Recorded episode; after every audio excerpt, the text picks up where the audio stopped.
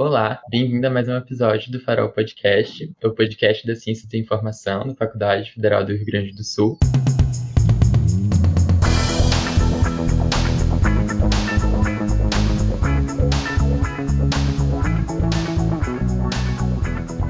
Uh, hoje estamos abordando os temas da, da, museologia no Museu da URI. Uh, eu sou o Arthur, aluno da museologia. Eu sou a Maria Luísa, também aluna da museologia. E hoje quem está uh, junto com a gente aqui no podcast é a Lígia Ketzer, do Museu da URI. Oi, Lígia, tudo bem? Olá, boa tarde. Boa tarde, Arthur. Boa, boa tarde, Maria Luísa. é um prazer estar aqui nesse programa interdisciplinar, o Farol Podcast, que eu já escutei e já aprendi muito com todos, né? Queria agradecer agradecer também a professora Vanessa, que intermediou esse convite e a minha participação aqui. É uma alegria estar presente. A gente fica muito feliz com a sua presença aqui. E para começar, assim, a gente quer te apresentar um pouco para o pessoal que está ouvindo. Então, como é que é a sua trajetória? Como é que você acaba ali no Museu da URGS? A sua trajetória em termos acadêmicos, de trabalho mesmo, para o pessoal poder te conhecer melhor. Uh, então, eu sou formada em História, tá? O meu cargo, inclusive no Museu da URGS, URGS é historiadora.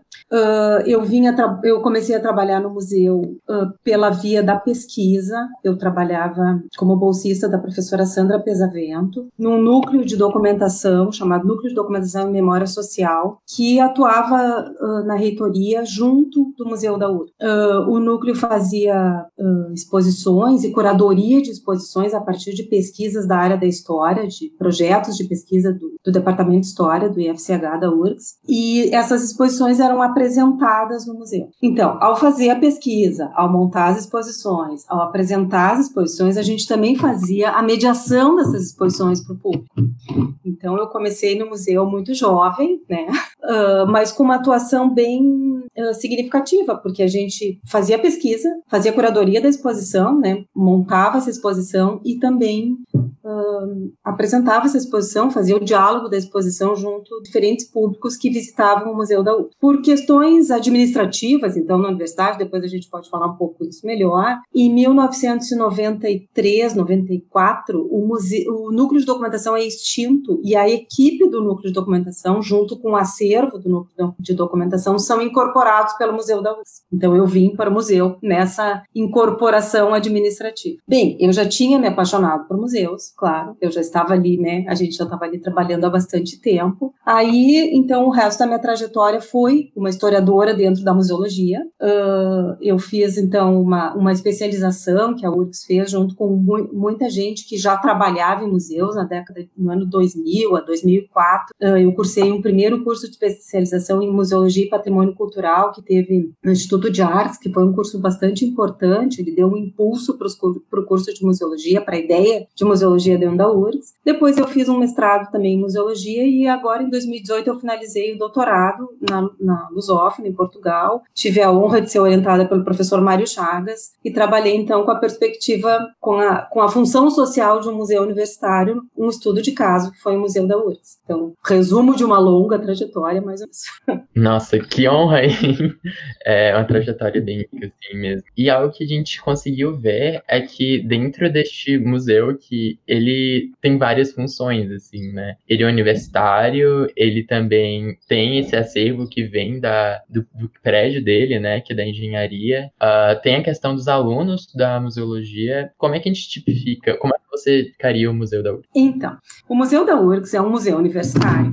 Um dos museus universitários da URGS, né? Vamos deixar isso bem claro de início. A URGS tem vários museus universitários. A gente, eu posso falar um pouquinho depois da nossa rede de museus chamada Reman. O Museu da URGS, então, é um dos museus universitários. Uh, ele é um museu multidisciplinar. Uh, ele foi criado em 1984 como um projeto, como uma intenção política de uma gestão acadêmica, uma gestão que estava assumindo a reitoria e que tinha como ideia modernizar a universidade e, e, e trabalhar uh, pela primeira vez, assim, que a história mostra, pela primeira vez trabalhar a questão dos prédios históricos. Então, foi a gestão em 1984 do professor Ferraz, e eles queriam fazer uma revitalização dos prédios históricos da URGS. E a centralidade dessa revitalização, eles inclusive tinham uma ideia de fazer vários outros, transformar os prédios históricos do Campo Centro em vários outros museus. E eles criam um, museu sem acervo, com a proposta, sem acervo próprio, com a proposta de trabalhar com os acervos da universidade num sentido bastante amplo para a época, 1984, que a gente está falando. E o museu, claro, o museu uh, trabalharia com,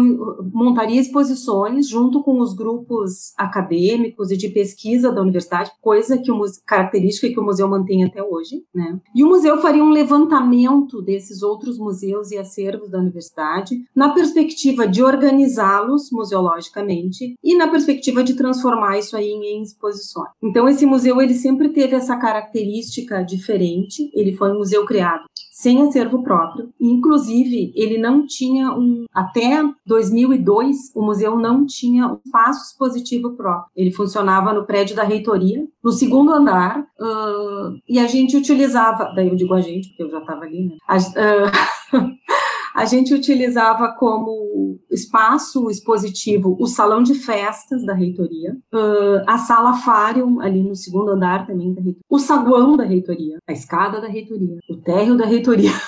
Era quase uma ocupação museológica, algumas paredes da reitoria, aonde tivesse um espaço. Por quê? Porque nós, nós tínhamos que dividir essa agenda dessas salas todas com toda a universidade. E, a, e essa questão de espaço na universidade sempre foi uh, polêmica, sempre foi uma questão presente. Então, muitas vezes o museu não tinha, tinha proposta de exposições, mas ele não tinha onde fazer, porque a sala Fário estaria ocupada, estava ocupada por algum outro evento, ou o salão de festas ocupado por algum outro evento. Então, sim, nós já fizemos exposições nos corredores ali da, do prédio da reitoria, nós fizemos exposições no saguão, nós fizemos exposições até com painéis compondo aquela escada da reitoria, enfim. Uh, então, esse museu, em 2002, é que ele, ele, ele, bom, até 2002 ele funciona nesse segundo andar do prédio da reitoria, ele funciona ininterruptamente, né? A gente tem muitos museus universitários que têm suas, seus momentos de interrupção, variados motivos, o museu sempre esteve aberto ao público. E, na época, o,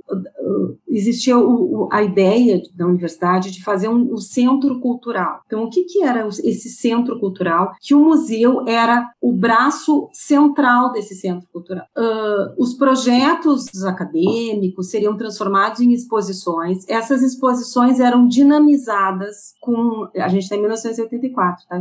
Essas exposições eram dinamizadas com uh, ações educativas variadas, com seminários, com oficinas, com palestras, com professores e alunos da URGS fazendo a mediação para os grupos que visitavam a universidade. E isso, na época, em Porto Alegre, foi um momento extremamente inovador, que vamos pensar que foi a primeira vez que a universidade abriu suas portas e se propôs a um diálogo com a sociedade pela via de um museu. Então, esse aspecto, claro, como vocês podem perceber, eu sou levemente apaixonada né, pela história do museu e pelo, pela, pelo, pelos museus universitários, mas esse é um aspecto muito legal assim da história do museu. Então, ele, ele foi uma, uma intenção de abertura da universidade, de diálogo da universidade com a sociedade, para o qual a sociedade uh, uh, acolheu de uma forma muito intensa, porque esse, esse, essas exposições e esses, essas atividades que eram apresentadas no Centro Cultural, elas tinham uma, uma quantidade de público incrível, gente. Claro, agora eu estou longe da minha sala e de algumas coisas de trabalho, até não saberia dizer para vocês uh, a quantidade de público, mas eram exposições uh, significativas com muito público. Uh, junto com isso, o museu sempre teve uma preocupação educativa. Então, essas ações educativas, essa, essa, essa preocupação com ampliar as exposições, né, em projetos diferentes e utilizar uh, tudo isso que a universidade poderia fornecer, como alunos, professores, montando seminários, montando espetáculos musicais. Então, quando a gente pega as ações educativas do museu, desde a primeira exposição, que foi em 1974 com, a, com, a, com o acervo da Pinacoteca, a gente tem sempre ações educativas que aconteceram. Não só ações educativas, como uma preocupação muito, muito forte e muito marcante com a formação de professores, que são coisas que o museu continua com essa característica 36 anos depois, né? Essa característica se manter. Então, na época, existia um projeto, foi criado um projeto junto com o Museu Universitário, na época se chamava Museu Universitário, tá, gente? sem nenhuma outra definição, museu universitário, sem nenhum outro nome. Uh, o museu foi criado como um projeto, um projeto especial que era ligado ao gabinete do reitor. Junto com o museu foi criado um outro projeto que chamava de materiais instrucionais. Este é o nome. Ele, eles faziam, então, esse projeto, junto, a partir das exposições do museu, eram feitos uh, materiais educativos para professores que eram entregues gratuitamente e a gente tem no arquivo do museu, nos arquivos, a gente tem o reitor entregando material para professores. Então a gente vou citar um exemplo para vocês. Em 1985 teve duas exposições que trabalharam questões de ciência e tecnologia. E o museu, por exemplo, fez uma caixa, um estojo de madeira, onde dentro tinham rochas e minerais identificados, né, pedacinhos assim. Junto vinha todo um material explicativo, um livreto, e esse, e esse material foi distribuído para professores escolas. Então, além disso, existiam cursos de formação para esses professores, então os professores vinham conversar com os curadores, passavam por cursos que na época nem se chamava de cursos de extensão, uh, às vezes eram cursos de 40 horas, às vezes um pouco mais, ministrados por professores e alunos da universidade. Então, a, a característica essa do museu de trabalhar com professores, de trabalhar com, com um setor, com um núcleo educativo bastante dinâmico, ela sempre foi constante desde, desde a criação do museu em 1984. Né? E você acha que a característica vem por ser de, por exemplo, você vem da história, né? Você acha que isso tem a ver com as pessoas que estão ali compondo o quadro do museu, por serem uh, os museus antes da gente ter o curso de museologia na, na URGS, né, na faculdade, eles eram dominados pelas pessoas da história, assim, e, e você acha que essa característica faz ter o foco para ter uma preocupação com o educativo? De onde surge? Eu acho que é um museu universitário que ele foi criado com essa preocupação com o educativo. Uh, hum. A pesquisa que eu fiz deixa bem claro que uh, essa preocupação em, em, dialogar a partir do museu com a sociedade, uh, as exposições montadas dentro da URGS, com temáticas da URGS, com acervos da URGS, dialogando com a sociedade pela via da museologia, sempre foi uma característica do museu. A partir daí, então, essa intenção de capacitar professores, de trazer professores com seus alunos para dentro do museu, de fornecer material para as bibliotecas das escolas, de fornecer material, de montar, né, de criar materiais educativos variados para professores, sempre foram intenções do museu que os grupos que uh, sempre trabalharam no museu, e aí sim, tem muita gente da história, mas a, a equipe uh, original do museu, a primeira diretora do museu era da Faculdade de Arquitetura, tinham arquitetos trabalhando no museu, depois durante muito tempo nós uh, teve um grupo, teve um núcleo que eram duas historiadoras, uma antropóloga, uma socióloga, agora nós temos também um outro grupo, né, o grupo vem mudando, mas essa característica do educativo, uh, eu não sei, se, eu acho que é uma junção de uma, de uma intenção, de um, de, uma, de um objetivo de um museu universitário com pessoas que terminam trabalhando ali porque acreditam nesse objetivo e vão, né, eu, eu não sei te dizer se é devido a, ser, a, a serem pessoas que originalmente vinham da área da história, eu acredito que não. Eu acredito que se o museu não tiver historiadores agora, né, e nós temos museólogos e tal, todo mundo encampa essa questão educativa do museu como uma das características fortes do museu. E essa relação tu descreve desde muito cedo, né, da trajetória do museu, essa, essa intenção dele ser um mediador, além de ser, univers... de ser um museu universitário, dele ser um mediador com o público externo à universidade por meio dessas ações educativas. Como que isso funciona hoje? Quais são os projetos? Conta um pouco pra gente como, quais são os projetos que vocês têm desenvolvido. Então, o museu, uh, como um museu multidisciplinar, interdisciplinar, a gente trabalha com a questão da memória da universidade e com o patrimônio da universidade num sentido bastante amplo, tá? Patrimônio cultural, patrimônio artístico, patrimônio científico, patrimônio material, patrimônio imaterial. Esse é o nosso é o nosso campo de atuação, é o nosso território de atuação. Então, o que, que o museu faz? O museu trabalha com temáticas super variadas. O museu muda muito de exposições. Isso é uma das nossas características. Então, originalmente originalmente, como eu falei para vocês, acho que está meio confuso a minha fala, mas originalmente o museu foi criado sem acervo, tá? E quem tinha um acervo, eu, eu falo um pouquinho melhor depois disso, quem tinha um acervo era o Núcleo de Documentação e Memória Social. Quando os dois juntam, em 1994, 93, 94, o museu passa a contar com um acervo que era composto de documentação histórica relativa à história da universidade e imagens uh, de pesquisa relativas à história de Porto Alegre, do Rio Grande do Sul e da URSS. Então, o museu passa a contar com esse acervo. Independente do acervo do museu, o museu sempre fez exposições com os variados acervos da universidade. Para vocês terem uma noção, a pesquisa que a gente fez, a gente está em 168 exposições e a gente segue descobrindo algumas outras, que é bastante, né, gente? Se a gente for pensar, 168, claro, nem todas elas foram muito longas, nem todas elas foram muito grandes, mas o museu já trabalhou com muitas temáticas, com muitos acervos da universidade, diferentes acervos da universidade. Então, essa é uma proposta. Como é que as exposições são montadas? A gente conversa, né, com grupos, o museu conversa com grupos da universidade, pode ser grupos de pesquisa, elas podem ser propostas pelo museu, elas podem vir como propostas de grupos de pesquisa, de professores, de alunos, de pós-graduação, independe disso. E essas pesquisas acadêmicas, quando elas chegam no museu, elas chegam como pesquisas acadêmicas, como a linguagem acadêmica, quando nós estamos acostumados a conversar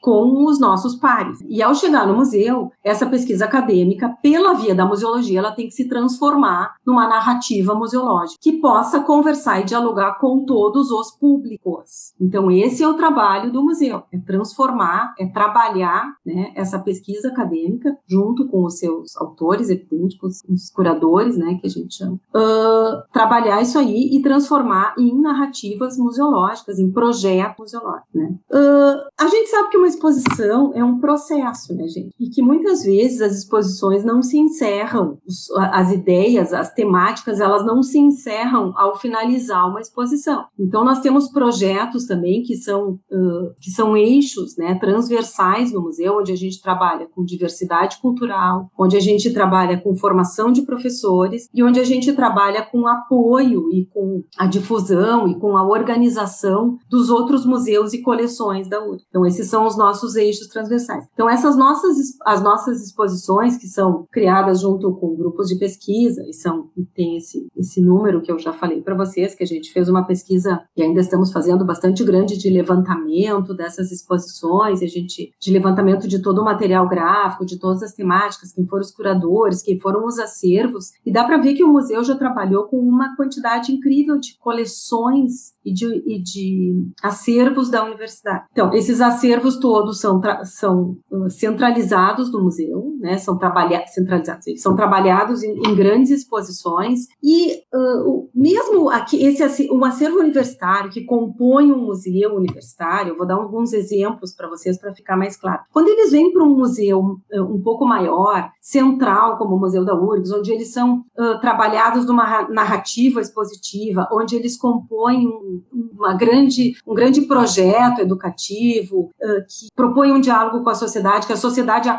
responde a esse diálogo, visita os museus.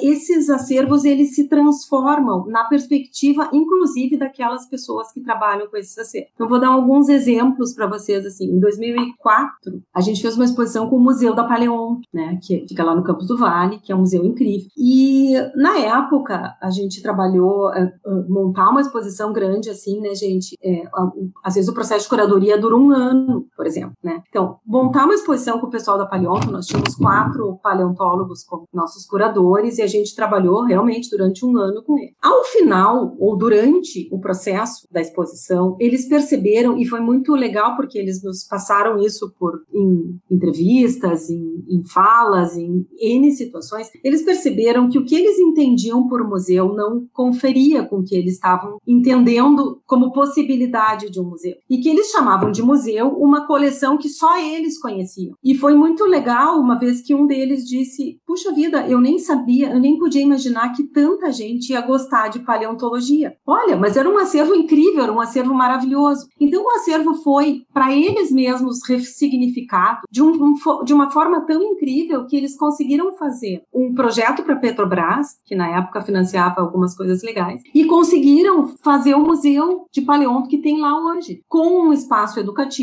e o que tá, os painéis, o material que estava na exposição do Museu da URGS, onde se gastou um recurso significativo da universidade, esse material foi todo para o Museu da Paleon. Então, muito do que a gente encontra lá, claro, eles dinamizaram, eles transformaram e o museu passou a ter vida própria, né? o que é muito legal. Então, vocês veem que era um museu que já existia como museu, né? Ele tinha uh, visitas, ele tinha escolas que visitavam, ele tinha os pesquisadores, mas quando ele vem para o museu da URGS e a gente consegue trabalhar uma, uma exposição uh, que durou um ano e pouco, depois ela foi, ela foi, ela foi fazer uma itinerância no, na Universidade de Maringá, depois ela voltou para a URGS, a gente fez um catálogo, que foi pela primeira vez eles conseguiram fazer quase que um, um catálogo didático, assim, de textos da Paleonto que eles não tinham. Vocês veem que, que o acervo, ele foi ressignificado e ele não volta como mesmo, né, para o seu local de origem. Ele voltou com outro olhar e eles conseguiram, inclusive, que é, é incrível essa história, eles conseguiram montar um museu que está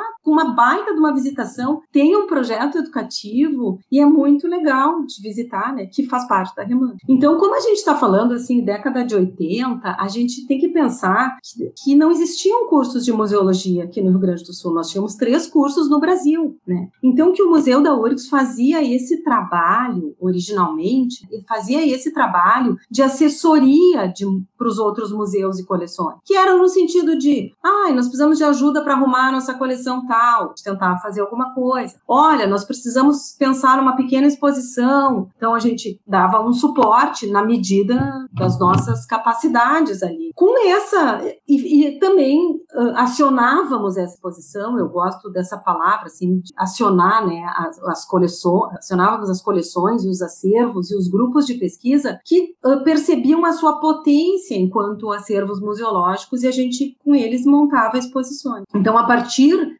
experiência que o museu teve, e tinha e tem, né, com os outros museus, com as outras coleções da universidade, a gente cria essa rede de museus, a gente monta, tem a proposta de montar essa rede de museus e acervos para que todos consigam trabalhar juntos na medida do possível, para que a gente possa fazer dentro da URGS uma discussão e, uma, e a criação de uma política de valorização dos museus e das coleções museológicas, das coleções universitárias, que são muito, né? Então a gente começou a Reman em 2009, ano que vem a Reman vai fazer 10 anos, né? A gente começou a, não, é, a gente começou a Reman em, com 20 espaços, 20 núcleos museológicos, e hoje a gente já tem 30 ou 30, né, não tô, né, que são espaços que vêm se, se qualificando, que vêm se enxergando como, como espaços universitários, né, como coleções universitárias, e que estão entrando na REMAN. Então, essa é uma das linhas de atuação também do museu. Então, o museu faz exposições interdisciplinares com variados uh, grupos de pesquisa. Uh, essas, essas exposições têm ações educativas também variadas, e essas ações educativas, muitas vezes, uh, elas não se encerram, como eu falei no início, com a, com a, finalização da exposição. Então, pessoa que é um pouco mais antiga é cheia de exemplos, né? Vamos lá. Então, a gente fez em 2011, se não me engano,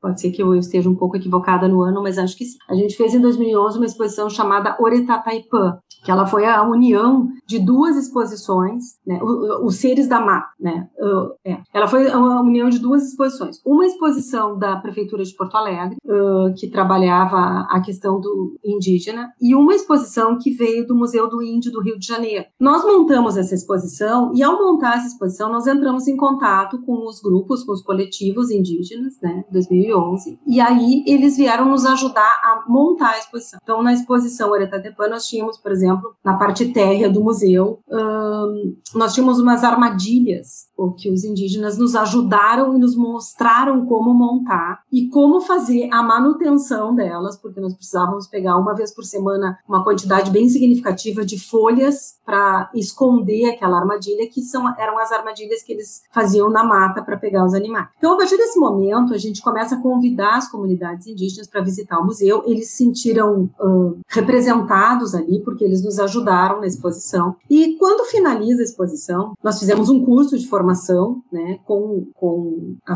a comunidade, então, Mibiá Guarani, e convidamos, na época, o cacique da comunidade, que era o Verapotã, convidamos o Verapotã para ser professor desse. Né? Então, a gente fez um curso de formação de professores né, e de pesquisadores em geral, e o Verapotã veio trabalhar com a gente. Ao finalizar a exposição, em nome da sua comunidade, o Verapotã nos procura e propõe um, um trabalho junto com o museu, que eles da, chamavam da Semana Cultural Mibiá Guarani, que acontecia ali na Semana do Índio, em abril, onde a comunidade queria fazer um diálogo com o resto da sociedade não indígena, né, especificamente com as escolas, e eles queriam o projeto com a característica deles, mas eles queriam que o museu assumisse a parte que eles não conseguiam fazer muito bem, que era o contato com as escolas e o agendamento. A partir dali, nós começamos a trabalhar com eles e demos algumas sugestões, enfim, e o projeto foi montado no seguinte formato, que foi bem difícil para gente,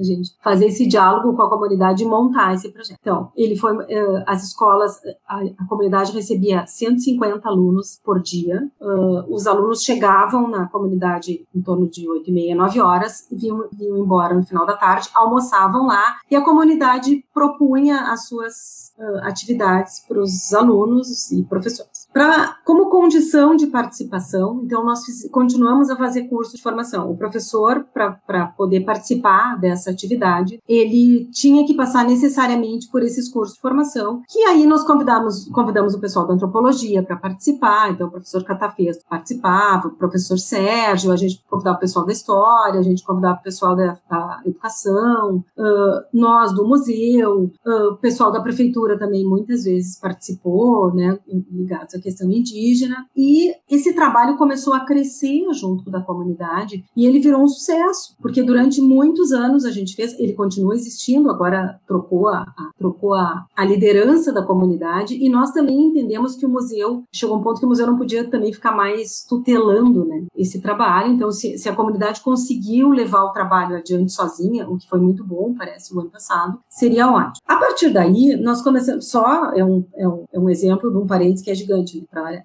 Então, a partir daí, nós começamos a fazer o acolhimento ao estudante indígena no Museu da URSS. Por quê? Porque o estudante indígena, ele tem, ele tem um, um processo seletivo um pouco diferente, ele tem um dia de matrícula diferente, eles chegavam e eles tinham que entregar documentos no decor, ponto, com hora, local e horário. Olha, não é muito fácil para a gente, às vezes, entregar documentos no Decorde e descobrir onde é que é Decorde, descobrir o que é Decorde e obedecer a um determinado horário, né? A gente sabe que os estudantes indígenas, os jovens que estavam recém chegando na universidade naquele momento, eles têm uma outra dinâmica, eles têm um outro entendimento, e isso era um, era um, estava se tornando uma tarefa um pouco penosa. Então, esse, essa, esse acolhimento veio para o museu, a gente tinha uma exposição, né, sobre questões indígenas ali, eles se sentiam um pouco acolhidos, enfim, e nós começamos a transformar esse acolhimento junto com a CAF, e ao longo do tempo, então, nós começamos a convidar. Uh, e aí é um, é um trabalho que vocês veem, surgiu de um processo de uma exposição, a exposição finalizou e o trabalho continua até hoje. Nós convidamos, então, os outros indígenas que estudam na URGS para nos ajudar, para ajudar a universidade nesse acolhimento. Nós convidamos os professores indígenas, nós convidamos lideranças indígenas e todo mundo se reúne no museu bem cedo no dia do acolhimento ao estudante. Então mudou a característica desse acolhimento, ela, ele se tornou muito mais humano, muito mais significativo. Então eles não estão entrando num espaço hostil que eles não estão entendendo, com uma dinâmica toda diferente, mas eles estão sendo recebidos ali por uh, outros estudantes indígenas que também passaram pelas mesmas dificuldades que eles, pelas lideranças indígenas, por professores indígenas também,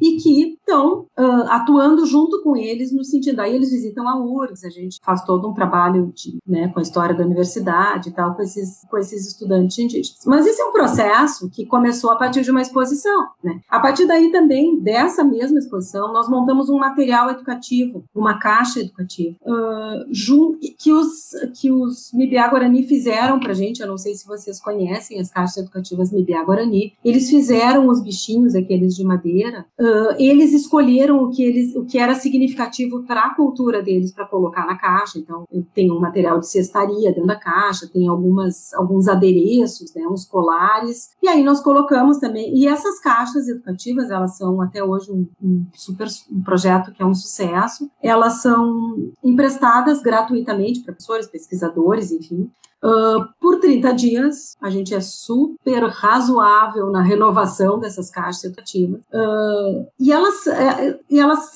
já foram para escolas, elas já foram para a circulação das caixas educativas que nós originalmente pensamos para professores, elas tiveram uma circulação incrível. Depois teve uma, a segunda exposição, que nós, nós fizemos uma outra exposição também, em 2016, também, os Mibiá Guarani, então foram com fotografias, então, desse cacique Verapotã, não como cacique, mas como um fotógrafo, tá? Uh, e essa exposição foi toda mediada também por Mibiás Guarani, por, por o que foi muito interessante, né? Eles iam com a família deles, ela foi, ela, ela era uma exposição que mostrava que ela existe até hoje no museu, ela é uma exposição itinerante mediante projeto, né? Então, se a pessoa tá, se, se os grupos ou universidades, enfim, entidades estão fazendo um projeto uh, significativo com a questão indígena ou tem a proposta de um projeto, a gente trabalha essa exposição. Ela mostrava um dia nas comunidades Mibé Guarani. Então, ela começa, ela começa com o amanhecer e ela termina com a noite. E ela é muito legal. Uh, depois, em 2014, nós continuamos com essa temática. Aí nós pegamos o, o,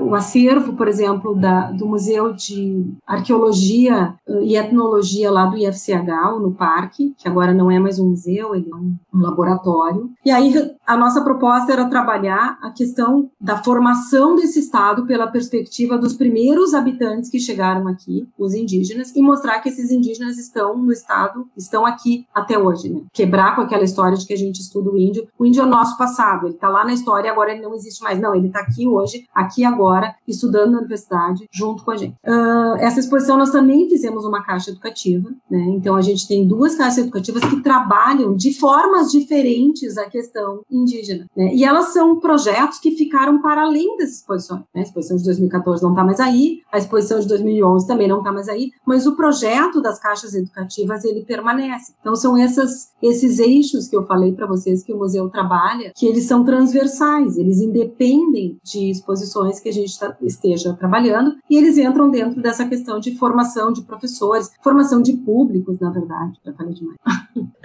Que nada, não, é muito satisfatório.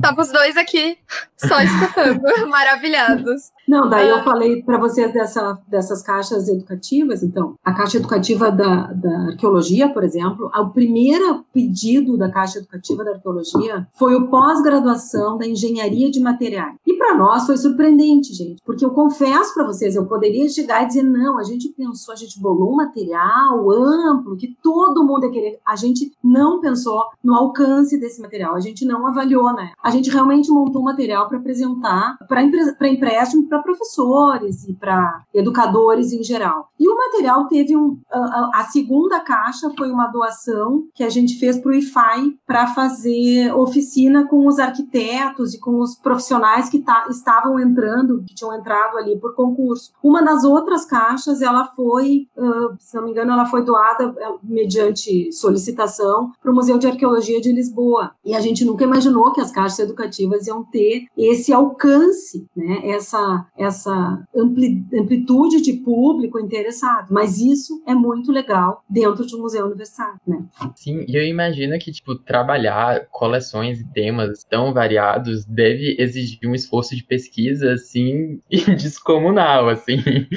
É, e como é que funciona? Porque eu imagino que tipo exista algum tipo de circulação de pessoas de outras áreas também né, nessa pesquisa, né? Porque só o corpo da, da instituição, eu acho que é muita coisa, né? São temas muito variados. Não, claro, gente. Olha só, a, nós temos a nossa formação, mas é claro que os curadores científicos, a, a gente sempre coloca nas exposições o museu como curadoria também, porque eu acho que sim, o museu faz a curadoria museológica, né? Mas nós temos os curadores científicos. Então, por exemplo, na paleontologia, eu disse para vocês, a gente trabalhou com os paleontólogos. Em 2009, nós fizemos no ano internacional da astronomia, nós fizemos uma exposição também que chamava Em Casa no Universo, onde a gente trabalhou com o pessoal da astronomia. Nós trabalhamos com ano e alguns meses, também com quatro astrônomos, que, e, e essa é a parte, ela é difícil, ela é um, apaixonante também, ela é, ela, ela, é interessante dentro do grupo. Então, a primeira, que, primeiro contato, a gente começa a pensar na exposição, o primeiro contato que a gente faz é, passem para a equipe do museu, né, material que a gente possa ler e entender. Né? Normalmente, a gente lê e não entende. Então, aqui é uma das características, é, mas de museus universitários. Então, a pesquisa acadêmica, eu falei isso bem, ela fala com os pares. Uma exposição deve falar com todos os públicos, que são muitos. E essa transformação, ela não é fácil. Porque, em primeiro lugar, a pessoa que é, que é o pesquisador, ele não quer abrir mão da sua linguagem acadêmica. E a gente entende, nem deve abrir mão de determinados. Mas só que nós temos que falar com todos os públicos. Então, muitas vezes é super difícil, assim, a gente chegar para um pesquisador super né, renomado, que tá, um, é apaixonado pela sua pesquisa, assim como a gente é apaixonado que a gente faz, e dizer, oh, esse texto não dá, né? Porque não é possível entender este texto. Nós temos que chegar num outro momento. Mas, por outro lado, esses, esses, essas reuniões de curadoria, esses momentos, esse processo, ele é super rico, porque todo mundo aprende. O museu aprende que tem um limite, né? Nem todas as exposições chegam ao, ao ponto em que a gente gostaria. Muitas vezes a gente inaugura a exposição e pensa, puxa vida, isso aqui a gente podia ter forçado um pouquinho mais e podia ter ficado um pouquinho melhor. Mas a gente sabe que tem um ponto, né? A partir dali a gente não consegue ir. E os professores também, os pesquisadores também, quando eles compreendem que ali no museu é necessário que eles falem com todos e que então eles têm, eles não têm que abrir mão da, do seu, da sua linguagem científica. Eles só têm que transformar essa linguagem científica um pouco. Eles também ficam extremamente encantados com isso. E esse processo, ele sempre é muito bom. Ele não é fácil, né? Então, claro, tem horas que a gente está estudando paleontologia, tem horas que a gente está lendo sobre astronomia, tem horas que a gente está estudando arte, tem horas que a gente está lendo sobre N coisas variadas, o que nem sempre é fácil, porque normalmente nós estamos com uma exposição acontecendo e a gente está trabalhando na outra, né? E, então tem um, um grupo que está uh, gerenciando e trabalhando com a exposição e um outro, e muitas vezes esse mesmo grupo também trabalhando numa, num próximo conteúdo. Mas isso é bem interessante, eu acho que isso que é a, é a riqueza da museologia, né? Uma das riquezas da museologia. A gente poder trabalhar com N assuntos dentro de um museu, né? E eu acho que dentro de um museu todos os assuntos são possíveis, né? Todas as temáticas são possíveis e transformar isso aí em narrativas museológicas é muito legal. Eu fiquei com uma curiosidade. Tu disseste que no início o museu não tinha um acervo próprio, correto? É, fiquei pensando é, como é que o acervo do museu é composto atualmente. Porque vocês tiveram uma doação do acervo das Alices, né? Do então, ateliê. Então, então, assim, o museu, quando ele foi, quando eu falei para vocês, ele foi inaugurado em 1984, ele não tinha prédio, preciso falar do prédio ainda, né? E, que é uma das coleções, e ele não tinha um acervo próprio, mas ele tinha a intenção né, de mapear todos os acervos da URSS. Essa intenção existe no projeto original do museu, inclusive em fichas né, de mapeamento dos acervos. E o museu, pouco a pouco, começa a fazer isso, principalmente através das suas exposições. Uh, em 1980, 1986, mais ou menos, o museu faz uma exposição sobre a Revolução Farroupilha e convida a professora Sandra Pesavento, que trabalhava no departamento de História, para fazer um texto para essa exposição e fazer um curso de formação de professor. Então, nesse momento, a Sandra se aproxima do museu e começa a trabalhar junto com o museu, trabalhou nessa exposição, fez um curso de formação de professores e Uh, aí vamos retroceder um pouquinho, historiadora, né? Vício de origem, vamos lá, né? Bom, aí em 1900 uh, da, e nesse, nesse período existia um outro projeto junto do museu que era o projeto Comissão de História, tá? O que que era a Comissão de História? A Comissão de História foi uma, uma a primeira, eu acho que uma das primeiras tentativas, uma das, um dos primeiros projetos da URGS em lidar com o seu patrimônio e com a sua história. Ela foi criada em 1977, né? E ela foi ela era composta por historiadores e ela era chefiada pelo professor Dante de Laetano, professor uh, do curso de História da URGS. E a Comissão de História, então, tinha por objetivo uh, preservar e resgatar e conservar a história da universidade, a documentação histórica. E sim, ela faz isso, ela faz um, uma, um recolhimento de documentação, de livros, de documentos históricos, principalmente, então, da história da Faculdade de Filosofia, que foi muito importante né, para toda a constituição da URGS, de documentação um pouco mais antiga, tem alguma coisa da engenharia, tem alguma coisa da medicina, na Comissão de História. A Comissão de História, então, vira um projeto, e aí, com a chegada da professora Sandra Pesavento, então, atuando junto do Museu da URGS, a comissão, o acervo da Comissão de História passa para o gerenciamento da professora Sandra Pesavento. Então, ela é convidada para trabalhar junto da Comissão de História, e aí se monta uh, um projeto que, que ele foi breve enquanto nome, assim, ele, ele chamou Projeto Recuperação do Acervo, falou em acervo, né, bem interessante, é 1987, 86, 87, isso, e depois ele vira Núcleo de Documentação e Memória Social, porque ele tinha a intenção de ser um museu de memória social. Então, esse núcleo de documentação, ele tem acervo, ele tem esse acervo documental histórico da Comissão de História. E como ele começa a montar, a fazer exposições, e aí ele faz uma exposição chamada Memória Porto Alegre, que é de 1990, Espaços e Vivências, chamada exposição. Então, era, é, um, é um projeto que, vocês uh, pensem que na época uh, era uma inovação trabalhar com fotografia na história. Né? Normalmente as fotografias eram apenas uh, materiais utilizados para ilustrar texto. E nesse período, então, o núcleo de documentação, a gente começa a montar, e aí eu era bolsista da Sandra, né? A gente começa a montar exposições mostra mostrando a fotografia, exposições fotográficas. Eram exposições muito grandes, gente. Elas tinham 300 fotografias, 300 e poucas fotografias, montadas em vários módulos. É, a gente ocupava todo o salão de festas ali, mais a sala FA. Então, o, o, museu, então, o núcleo de documentação montou é, uma exposição sobre Porto Alegre, uma exposição sobre o processo de, de industrialização do Rio Grande do Sul, abordando a questão do movimento operário, que era um, que era um projeto do, do Instituto de Filosofia e Ciências Humanas. Ele vira uma exposição no Museu da URGS. Em 1988, o museu monta uma exposição uh, questionando, uma, uma, exposição que uh, é, ela questionava a questão do, do, da abolição, né? onde estava a proposta oficial era comemorar a abolição e o museu começa a questionar a abolição, então ele se monta uma exposição chamada De Escravo Liberto, Um Difícil Caminho, onde a gente mostrou com várias fotos o que, que tinha acontecido com essa mão de obra, né, com os ex-escravizados, quando se tornam libertos, uh, que vão compor uma mão de obra,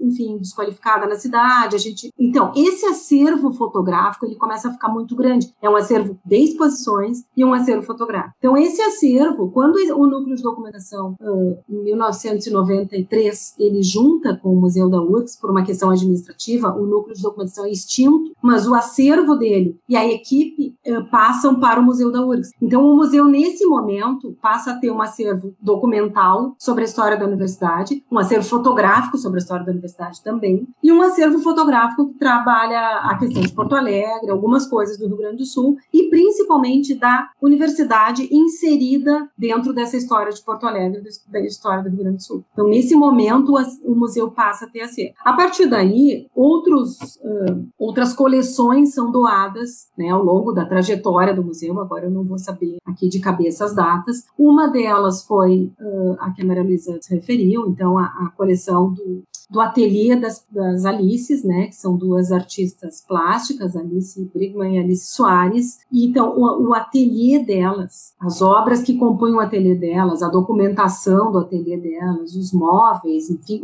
esse conjunto ele é doado para a reitoria na época e ele passa a ser a virar acervo do museu. A partir daí o museu também tem uh, imagens quando o museu inaugura no prédio novo, uh, é, o museu recebe também uh, um conjunto de aquarelas aquarelas dos prédios históricos, de fotografias sobre os prédios históricos. Então, o museu tem pequenas coleções de artes visuais, sim, para além dessa coleção uh, foto-documental de história da URA. E em 2002, em, a partir de final da, da, década de 90, 98, 99, ali na gestão da reitora Vrana, então o museu passa a contar com o prédio, aí tem o processo todo de revitalização dos prédios históricos da URGS, né? E o, ao museu é destinado o prédio que era conhecido na época como Curtumes e Tanantes, que é o prédio onde estamos agora.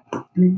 E aí, então, o museu também dá conta do prédio e dá de uma pequena coleção de vidraria, vidros, uh, da engenharia química, principalmente, que existiam dentro do prédio, funcionando como um curtume. Então, o prédio também tem uma história, nós damos conta dessa, também desse acervo, né? Prédio como um acervo. E a partir de 2002, então, começa uma outra etapa para o museu, porque o museu passa a ter uma sede própria. O que a primeira questão que traz para o museu é a gente pode ter controle da nossa agenda, porque nós não dependemos mais da agenda de uma sala que também é usada para uma reunião, para um evento, para, enfim, N coisas que são as salas da reitoria. Então, em 2002, o, o museu passa a ter o seu prédio próprio, que é ali o prédio, na época, conhecido como Prédio dos Curtumes. Agora ele é já é o prédio, que é um prédio que tem uma história bem legal.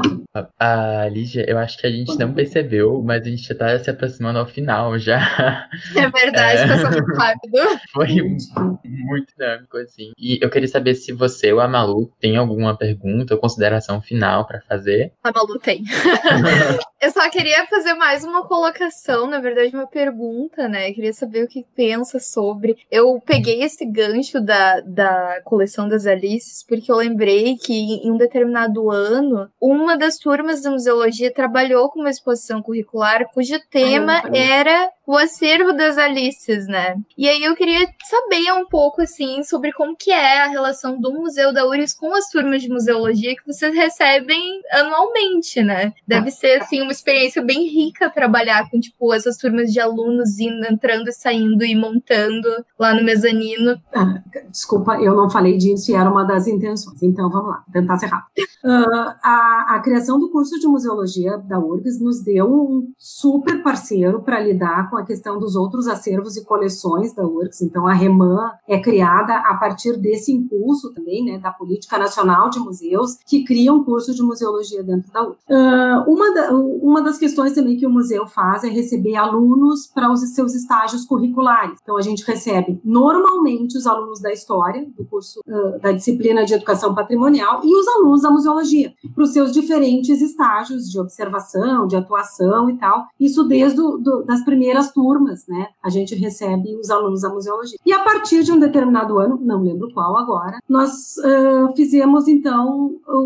uma combinação com a museologia e, os, e as, as disciplinas, as Exposições curriculares são realizadas no museu, o que é muito legal. A gente, uh, não, a gente não, não conseguia conceber que os alunos da museologia da URGS tivessem que sair por aí a achar um espaço né, nos outros museus, e que muitas vezes não tinham tanto espaço assim para fazer as suas exposições, quando a URGS tem um museu centralizado ali. E a partir da exposição das Alices, então, né, toda da coleção das Alices, todas as exposições curriculares acontecem no museu. Para nós é um prazer, é um desafio que deve é, que eu imagino que também para os alunos deve ser um desafio, né? Que chega no museu que já tem uma certa estrutura, né? Mas a gente acolhe uh, os alunos e a disciplina, né? Com os diferentes professores que passam pela disciplina, que já foi a professora Zita, que já foi a Carol, que agora é a Vanessa. Uh, a gente acolhe com uma alegria super grande. Uh, elas são exposições muito boas, todas as exposições curriculares da museologia, elas são exposições muito boas uh, com uma qualidade muito grande e dá muito orgulho para o museu. E a gente, quando a gente fala disso em eventos e situações por aí, todas as pessoas dizem: puxa vida, que legal, mas vocês uh, entendem como quase como exposição de vocês essa. Sim, porque são exposições da universidade, feitas por alunos, pelo curso de museologia, que é super nosso parceiro e que né, a gente trabalha muito junto e tomara que continuemos trabalhando cada vez mais juntos. Né? Então é um orgulho muito grande realmente é um prazer muito grande para aqui trabalhar e poder acolher as exposições né, dos alunos. Os museólogos ficam muito felizes de ouvir isso. Os alunos Com certeza.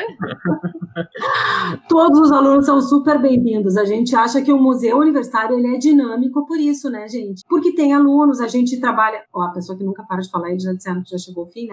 Uh, os, nossos, os nossos alunos, por exemplo, que trabalham na mediação, não importa o que eles veem. Então, atualmente, nós temos mediadores que são do teatro, que são da física, que um que era da agronomia, uh, da, da, pedagogia, do serviço social, agora está entrando uma, uma pessoa da, do design. Então, uh, se a gente defende que o museu é um espaço interdisciplinar, a gente tem que acreditar nisso e trabalhar nessa perspectiva. Então, sim, é um espaço interdisciplinar onde vários alunos, onde vários, vários cursos, vários olhares, né, podem convergir pela via da museologia, fazendo um diálogo com a sociedade. Ah, é muito bom ouvir isso. Foi lindo e... de ouvir isso.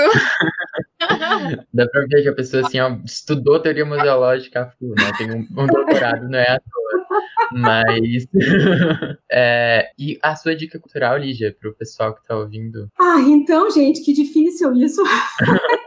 Mas assim, ó, eu tenho participado e tenho assistido coisas maravilhosas de museologia, de lives e de. Tenho pesquisado um monte de coisa de museus, visto canais de museus no YouTube, né? Aquele programa Conhecendo Museus, a pessoa que nem é apaixonada por museu, né? Não sai dessa linha total, né? Aquele programa Conhecendo Museus, eu acho incrível também, que nesse momento que a gente não pode visitar fisicamente os museus, né? E a médica cultural também, desculpe, agora vou puxar para o nosso lado. Então, visite as redes sociais do museu, a gente tem uma visita virtual na exposição, a gente está postando várias coisas sobre essa história das nossas exposições, sobre as variadas exposições. Agora estamos postando sobre exposições que trabalharam com a temática infância e criança, agora no mês de outubro. Estamos postando coisas do nosso acervo. Né? O museu tem um projeto também de contação de histórias, a gente está fazendo histórias. Nós construímos uma história coletiva coletivamente com todos esses bolsistas nesse olhar interdisciplinar que chama Um Dia no Museu. E a gente fez desde o roteiro, desde a, da, da do desenho da história, né? E ele é um vídeo que tá também no nosso canal no YouTube. Então, assim, tenho várias dicas culturais, mas visite as redes sociais do Museu da URGS, vocês vão ter diversão ali, entretenimento, lazer e cultura também, né? Que é bem importante. Ah, sim, com certeza. Acessem lá também o YouTube, né? Do, do museu. Isso, Tem é, o canal história. É, muitíssimo obrigado, Lígia, em nome de toda a equipe Farol. A gente ficou muito feliz de conhecer. Gostaríamos de ter mais tempo.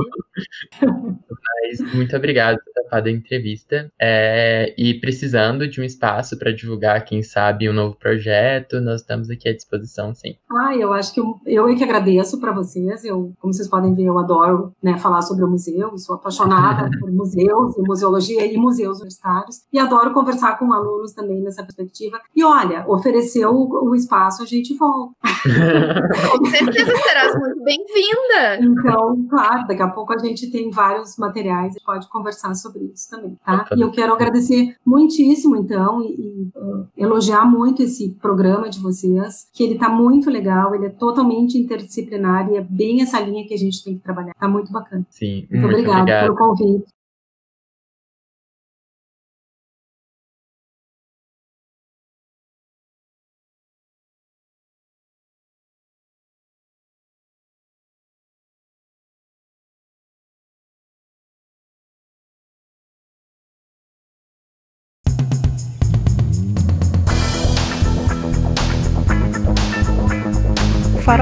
Iniciativa do Departamento de Ciência da Informação e do Centro Acadêmico de Biblioteconomia, Arquivologia e Museologia da Universidade Federal do Rio Grande do Sul.